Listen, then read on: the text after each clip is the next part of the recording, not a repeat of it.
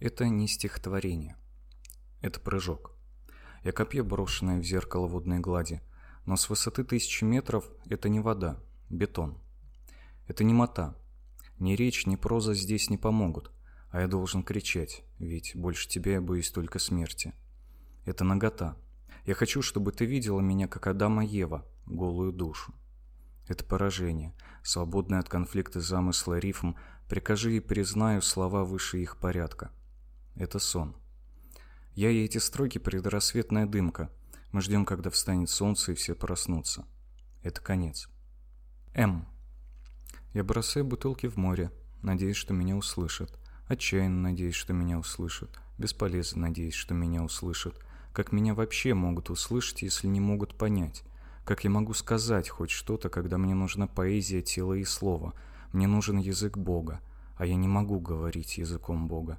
Я не умею говорить языком Бога. Я не умею говорить языком поэзии. Я не умею говорить твоим языком. Я не умею вообще говорить. Но я хочу. 25. 10. На самом деле 9,8. Или 9,8337. Или 9,780 тысяч 318 миллионных. Продолжать можно до бесконечности. А еще говорят, что размер не имеет значения. Или, повторюсь, 10. По законам военного времени. Хотя по законам военного времени может быть и 20, и 30, и 40, вплоть до той же бесконечности. Но куда мне до бесконечности? Я очень земной человек.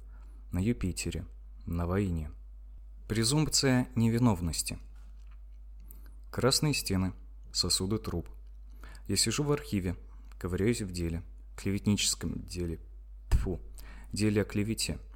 Обвиняемый был обвинителем, смел утверждать, будто он вор, вор. И пробирался в чужие квартиры и дома, переставлял вещи, оставлял следы в пыли, на полу, пустоту запыляла быль, вора. Трубы дрожат. Но все полы были от были чисты. Он требовал проверить камеры, но записи перезаписаны, стерты чисты, а жильцы все отрицают, все отрицают.